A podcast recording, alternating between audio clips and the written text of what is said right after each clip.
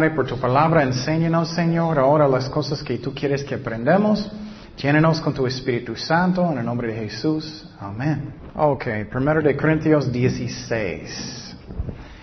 Um, lo que vamos a estudiar hoy es el último capítulo de uh, este uh, libro en la Biblia. Es una iglesia que era carnal. Ellos no estaban, ellos estaban buscando a Dios, pero todavía tenían problemas de carnalidad. Y necesitamos madurar, ¿no?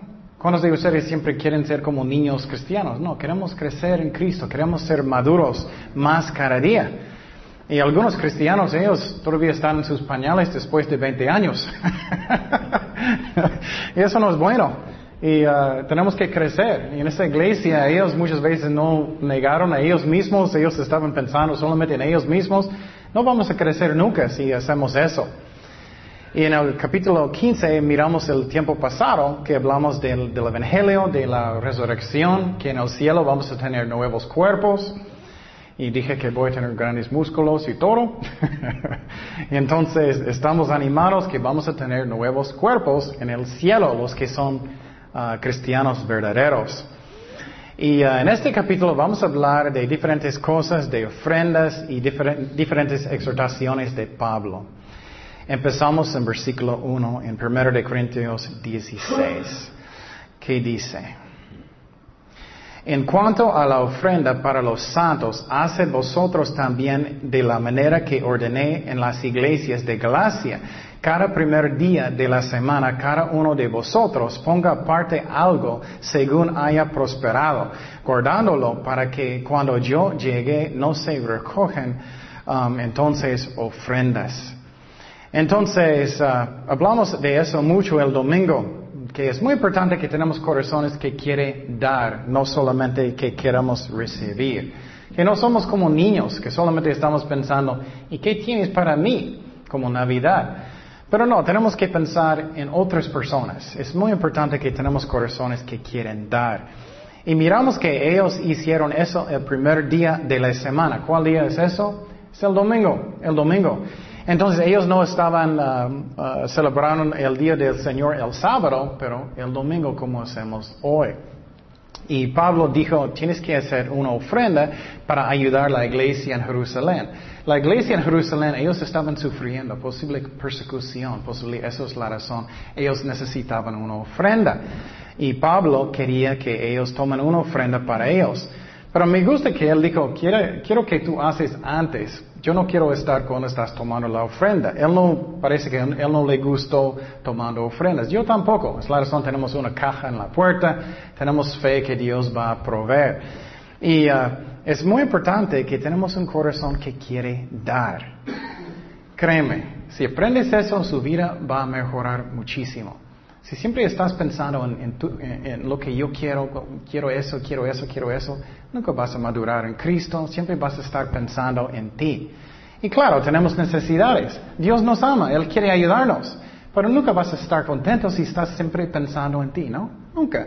Ay, no tengo eso, no tengo eso, no tengo eso. Nunca.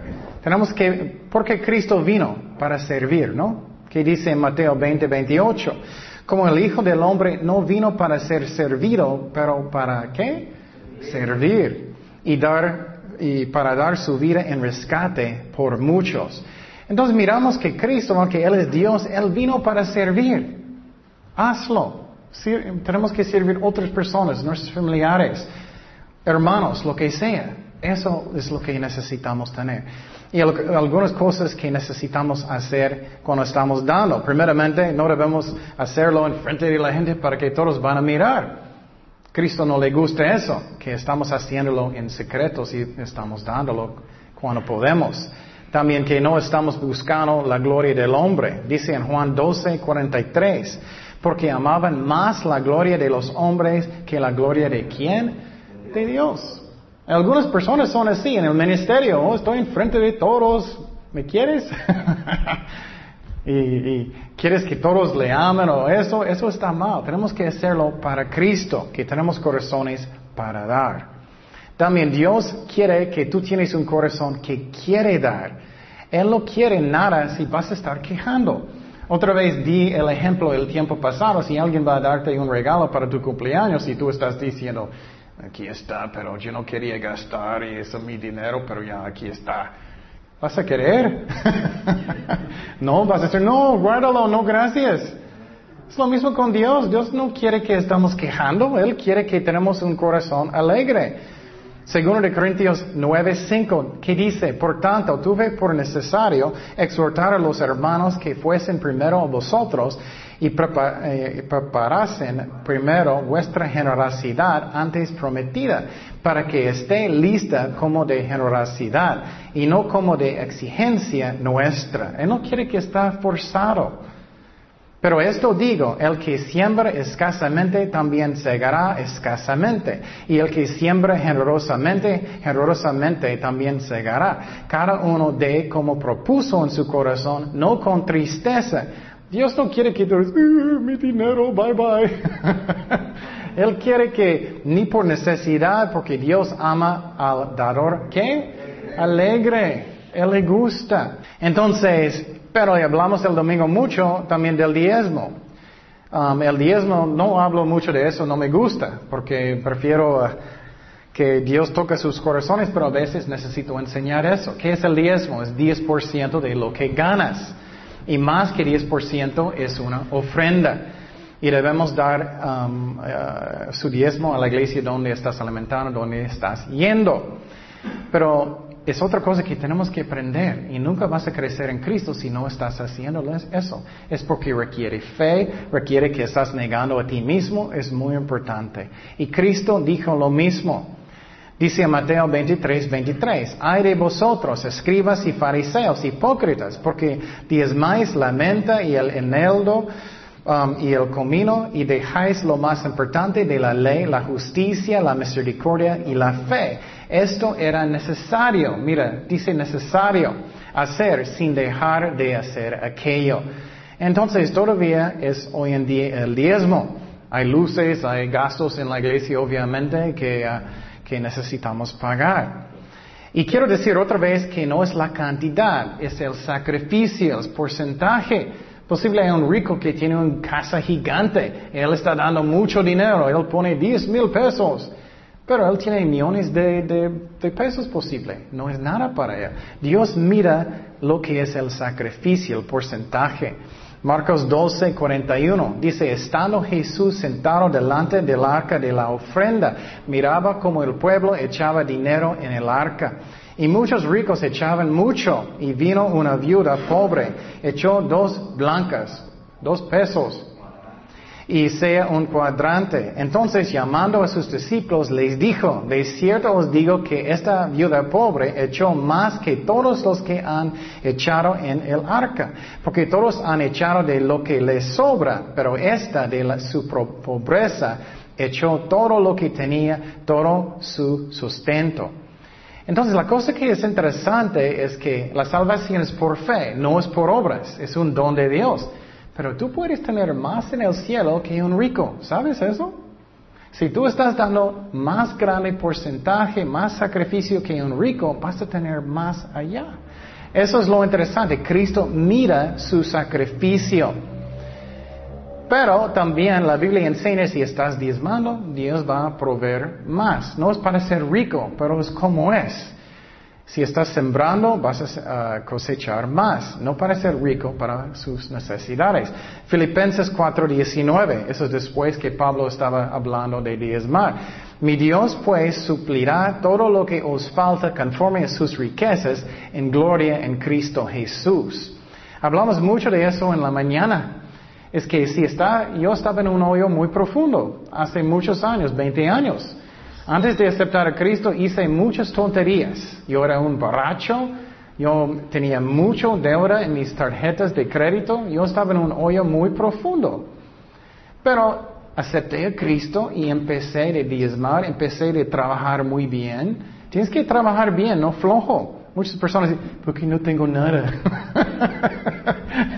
bueno, yo estudié mucho, yo fui a clases, yo estaba orando, diezmando y poco, poco, poco sobre los años Dios me dio más y más y más. Tenemos que trabajar bien, no solamente que estamos quejando.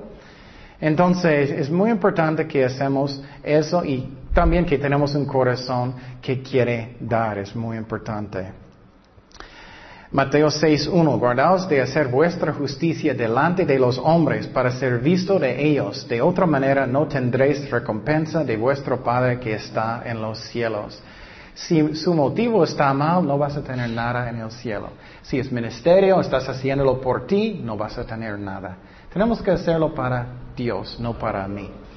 Seguimos en versículo 3. Dice, y cuando haya llegado a quienes hubiereis designado por carta, a estos enviaré para que llevan vuestro donativo a Jerusalén. Y si fuere propio, yo también vaya, irán conmigo. Entonces lo que pasa es que Pablo estaba diciendo, ok, quiero que tú tomes esa ofrenda y que ustedes en, la ciudad de Corintio escoge dos hombres para llevarlo a Jerusalén. Eso es muy importante porque con el dinero hay mucha tentación, ¿no? Si tienes un ministerio tenemos que manejarlo bien, que hay más que una persona que está contando el dinero. Porque hay mucha tentación. Personas ponen, ok, uno para mí, uno para la iglesia, uno para mí. Eso está mal. tenemos que contarlo y con otra persona y, que tenemos... Uh, responsabilidad, ¿me explico? Esa es la razón, Él mandó dos personas y esa es la razón, tenemos que manejar las cosas bien, hay mucha tentación. También personas pueden pensar mal, tenemos que tener cuidado de estas cosas. Y Pablo dijo, ok, ustedes escojan dos hombres y mándalos para Jerusalén con la ofrenda y voy con ustedes. Versículo 5 dice, Iré a vosotros cuando haya pasado por Macedonia, pues por Macedonia tengo que pasar y podrá ser que me quede con vosotros o aún pase el invierno, para que vosotros me encaminéis a donde haya de ir, porque no quiero veros ahora de paso, pues espero estar con vosotros algún tiempo. ¿Y qué dice aquí? Si el Señor lo permite. Eso es muy importante que estamos pensando así. Pablo dijo, ok, entonces él escribió esta carta desde la ciudad de Efesio. Y él estaba escribiendo, ¿cuál iglesia? Corintio. Y él dijo, quiero visitar ustedes. Él quería pasar para visitar ellos en la ciudad de Corintio. Pero él dijo, ¿qué? Si Dios permite.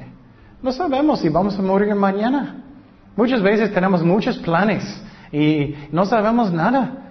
Entonces tenemos que pensar, ¿estoy sirviendo a Dios con todo mi corazón hoy? ¿Qué estoy haciendo?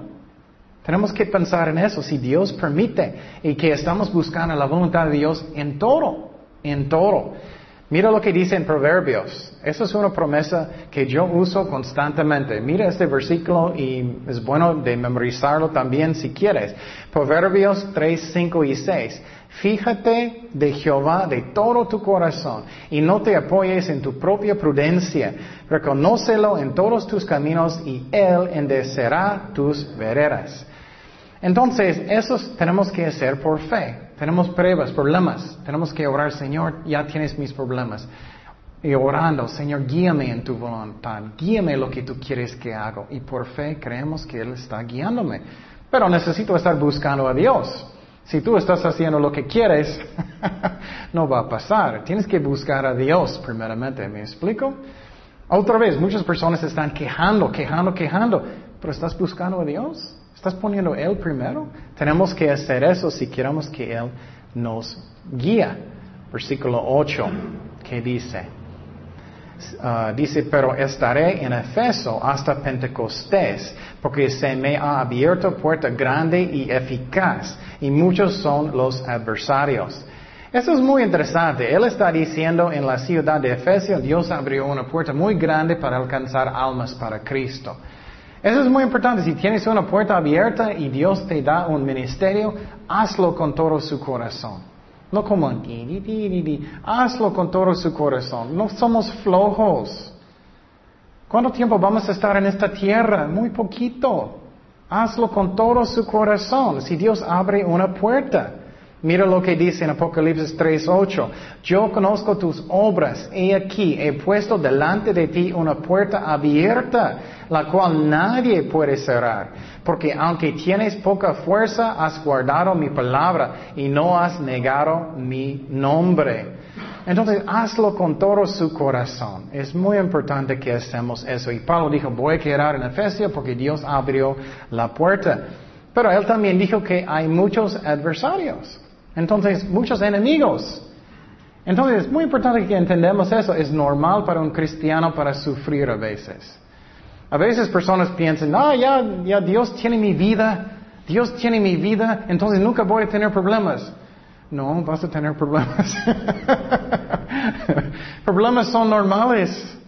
Por ejemplo, yo tengo una enfermedad de, de, no puedo dormir bien, nunca, nunca. ¿Puedes imaginar eso? Que nunca puedes dormir bien. Casi cada noche, no estoy quejando, pero es como es. Tengo una enfermedad que casi cada noche estoy despertando como 15, 30 veces. Ellos me probaron que mi, mi, mi garganta está mal y estoy ahogando cada noche muchísimo y casi nunca puedo descansar. Y muchas veces personas se están quejando, pero tenemos que tener fe. Dios sabe lo que es lo mejor para nosotros. A veces no entendemos lo que está pasando, pero confiamos en Él. Es normal a veces sufrir como cristianos. Es normal. ¿Qué pasó con Cristo? Ellos le crucificaron. ¿Qué pasó con los apóstoles? Ellos murieron, solamente falta Juan.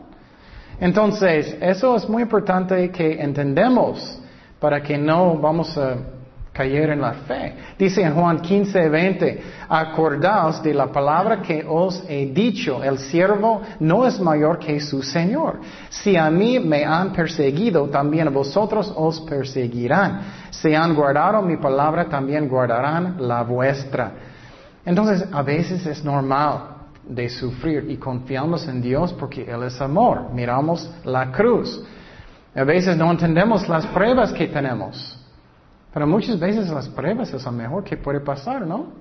Yo finalmente busco a Dios cuando yo estaba en este hoyo. yo finalmente busco a Dios cuando yo estaba sufriendo. Muchas veces somos tercos. Si no tienes problemas y todo está bien, vas a buscar a Dios. Muchas veces no. Entonces tenemos que entender que Dios sabe lo que Él hace. Primero de Corintios 16 días. Y si llega Timoteo, mirad que esté con vosotros con tranquilidad, porque él hace la obra del Señor así como yo. Por tanto, nadie le tengo en poco, sino encaminadle en paz para que venga a mí, porque le espero con los hermanos. Entonces lo que miramos aquí es que Pablo está diciendo, ok, quiero que ustedes son amables con Timoteo. Eso a es poquito chistoso. Él está diciendo básicamente, déjalo en paz. Él es un buen hermano y trátalo bien. Y quiero decirte que a veces es difícil para ser un líder.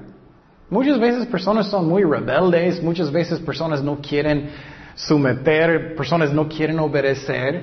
Es difícil ser un líder a veces y tenemos que ser obedientes y amables y vamos a hablar poquito de eso y no hacer el trabajo de un líder que es muy difícil.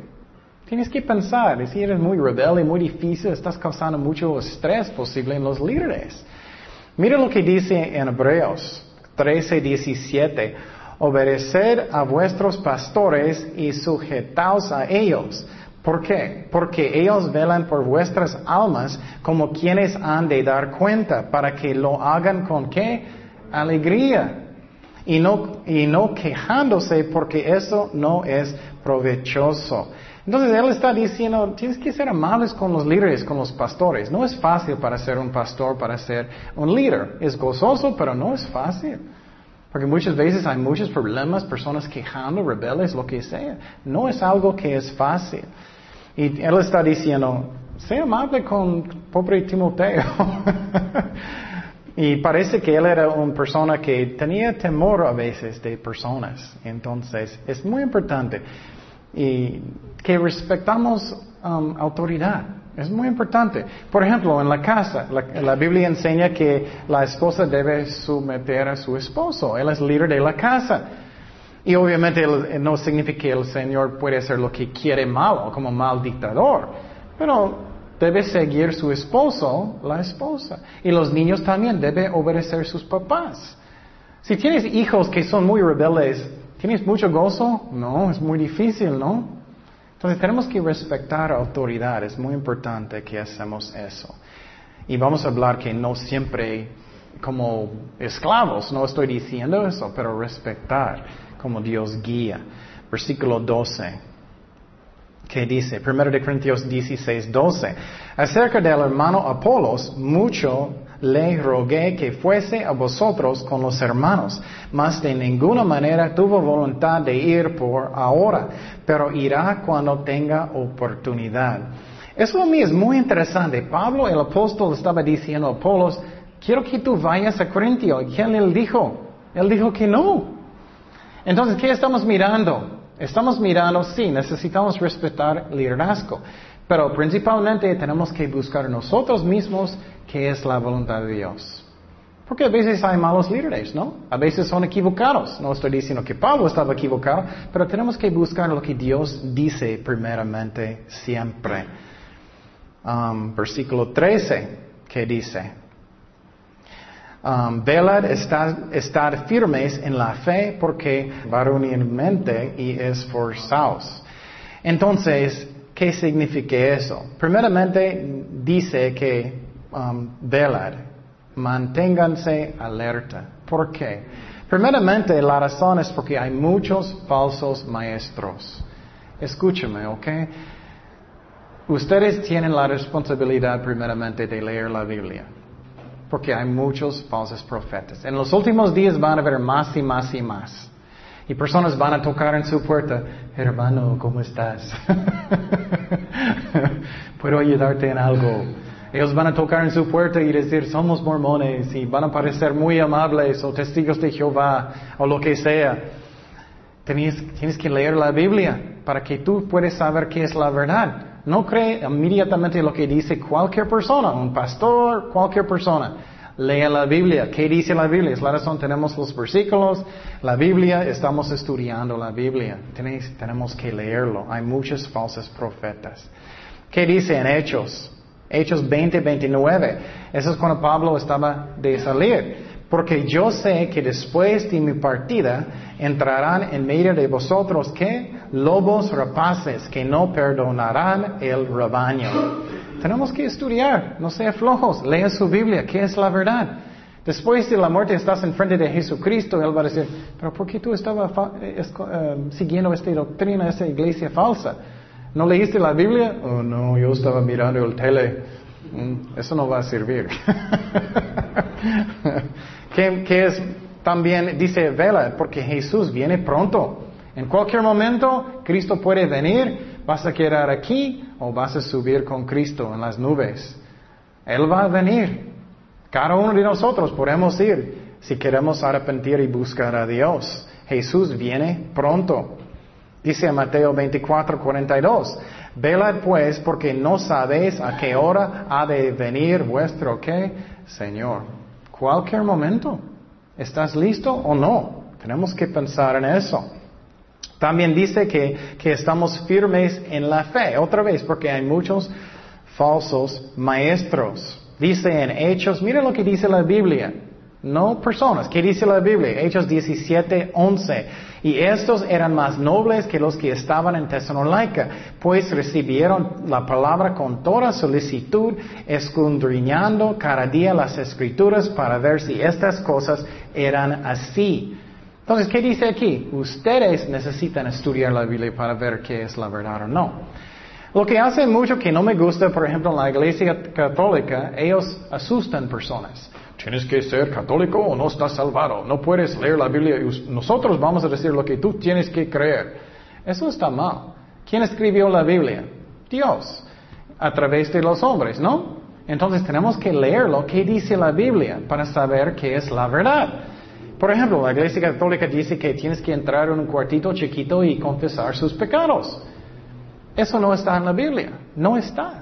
Entonces no debemos hacer algo que no está en la Biblia. No puedes encontrarlo. Puedes confesar sus pecados directamente con Dios. Con Dios.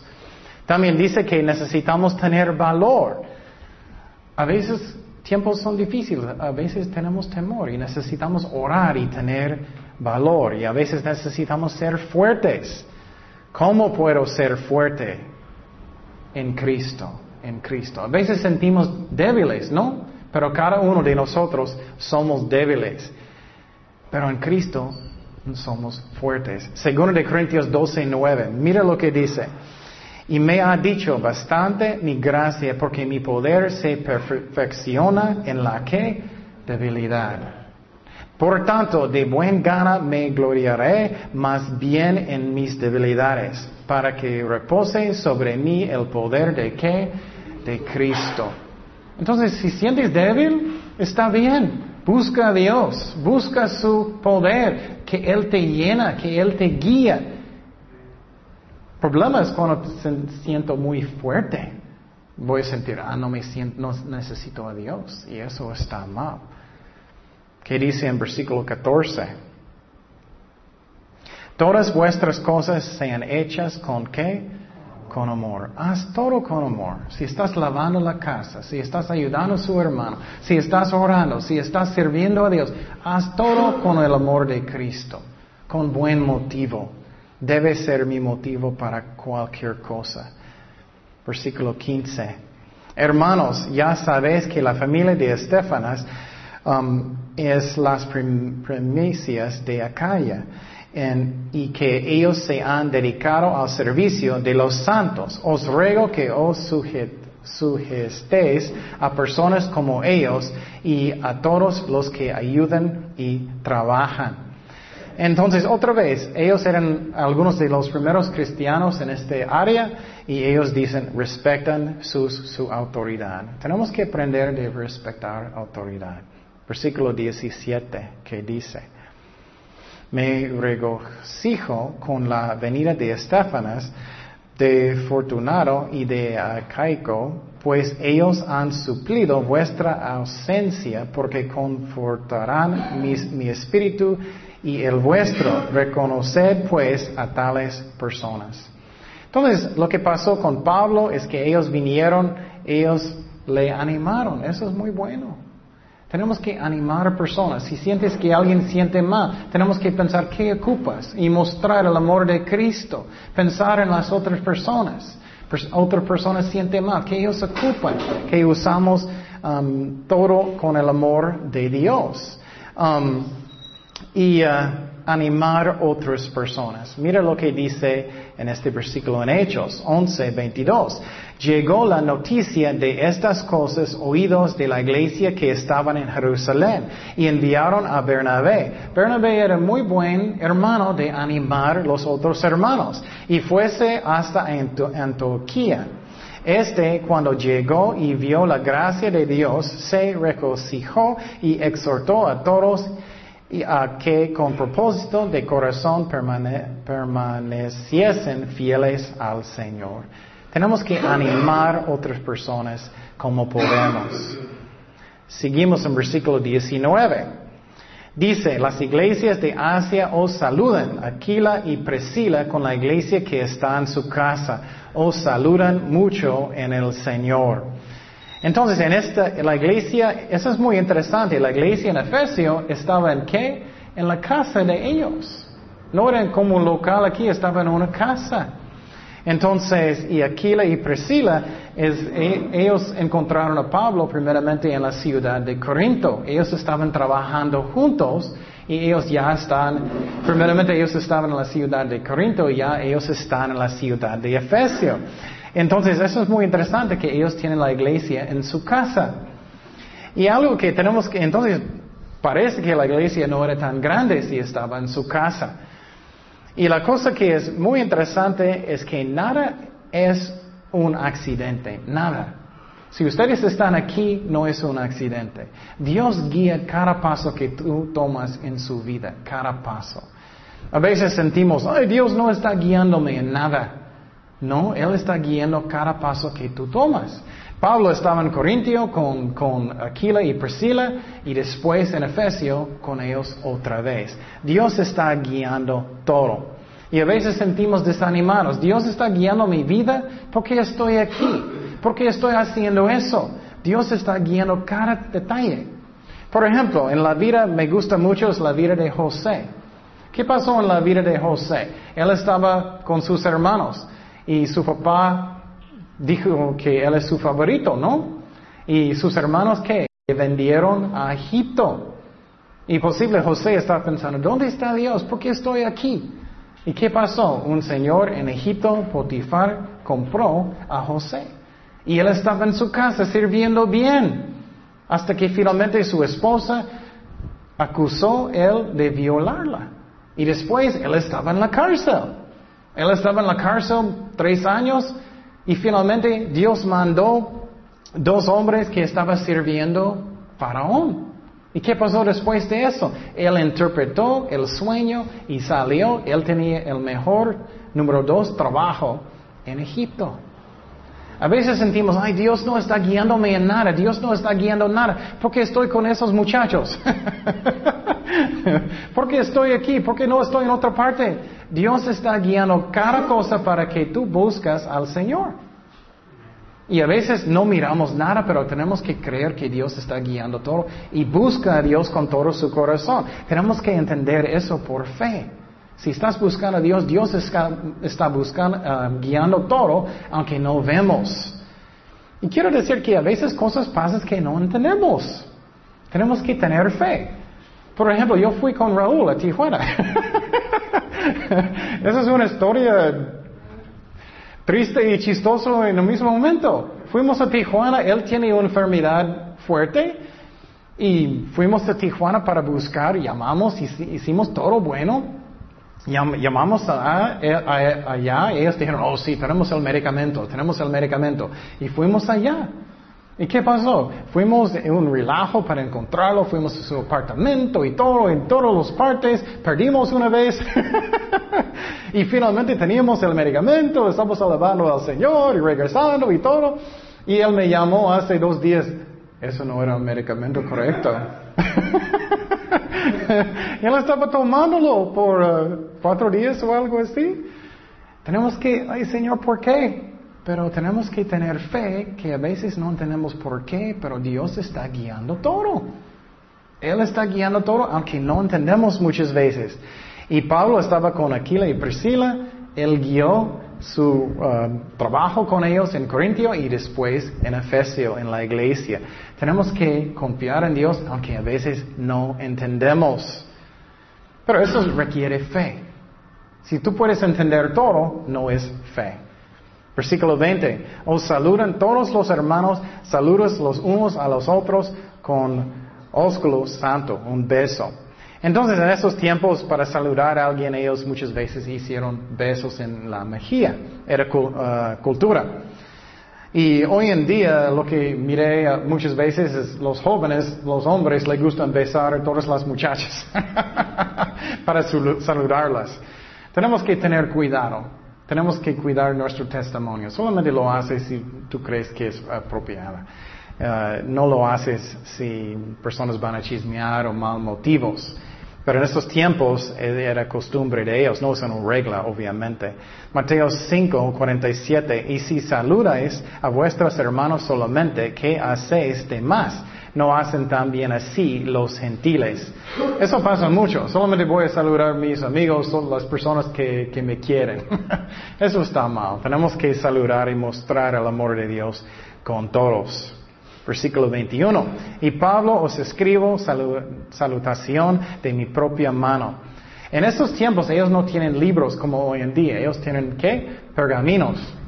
Y lo que pasó es Pablo estaba hablando y otra persona estaba escribiendo en un pergamino. Él finalmente firmó en el final parte del pergamino. Um, versículo 22. El que no amaré el Señor Jesucristo sea que anatema. Uh, qué fuerte, ¿no? El Señor viene. Eso significa que si tú no amas al Señor, muchas personas dicen mañana, mañana, mañana, mañana. O ellos dicen yo amo al Señor, pero no obedece a Él nada. Ellos no son salvados. Busca su corazón. ¿Estás engañado? ¿Estás buscando al Señor? ¿Estás sirviéndole? Somos salvados por fe, pero si tú amas al Señor vas a obedecerlo. Busca en su, su corazón. Yo estaba engañado muchos años. ¿Estás realmente salvado o no? ¿O es un, engaño?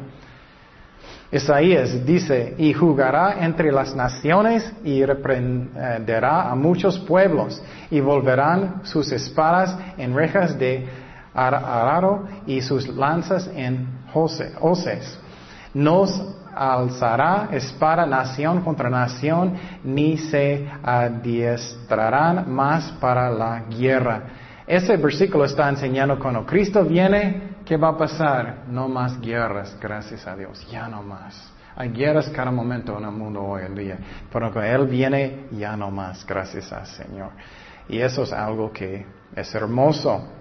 23. La gracia del Señor Jesucristo esté con vosotros. Ok, ¿qué significa gracia? Gracia es algo que no merecemos, es como un regalo. La salvación es un regalo. Pero si amamos a Cristo, vamos a servirle. Finalmente, versículo 24, dice, mi amor en Cristo Jesús esté con vosotros. Amén. Finalmente, Pablo está diciendo, yo tengo amor por ustedes. Tenemos que tener amor por las personas. Si quieres trabajar en un ministerio, tienes que tener amor por la gente. Si no amas a la gente, ¿por qué estás haciéndolo? Ah, muévete, tú haces eso, tú haces... eso no es amor. Tienes que tener amor por la gente como Cristo quería. Eso es muy importante. Hechos 20, 28. Por tanto, mire por vosotros y por todo el rebaño en que el Espíritu Santo os ha puesto por obispos para apacentar la iglesia del Señor, la cual Él ganó por su propia, ¿qué? Sangre. Entonces, piénsalo. Cristo compró cada cristiano con qué? Con su sangre. Tenemos que cuidar las ovejas de Dios bien. Entonces, Pablo tenía mucho amor por las ovejas de Dios. Entonces miramos en este capítulo que tenemos que tener corazones que quieren dar. Pregunte su corazón esta semana. Siempre estoy buscando para mí, para mí, para mí, buscando cómo puedo bendecir, cómo puedo dar. Miramos que debemos respetar autoridad, tener amor y que necesitamos ser fuertes en el Señor. Oremos. Señor, gracias Padre por tu palabra. Gracias Señor que podemos estudiar y Señor, ayúdanos a crecer en ti, Señor. Ayúdanos a tener corazones que quiere dar, que quiere bendecir, Señor. Como tú, Jesús, que tú viniste para servir. Gracias, Padre, por todo, Señor. Y si alguien todavía no ha dado su vida sinceramente a Jesucristo, puedes hacerlo ahora. La Biblia enseña que salvación es un don de Dios, no es por obras, pero tenemos que dar nuestras vidas a Jesucristo. Y puedes orar conmigo si quieres invitar a Cristo en su corazón. Señor, perdóname por mis pecados, lléname con tu Espíritu Santo, te doy mi vida, Señor. Y gracias, Padre, ayúdame a arrepentirme de mis pecados. Gracias, Señor. Y guíame en toda mi vida, Señor. Gracias, Padre. En el nombre de Jesús. Amén.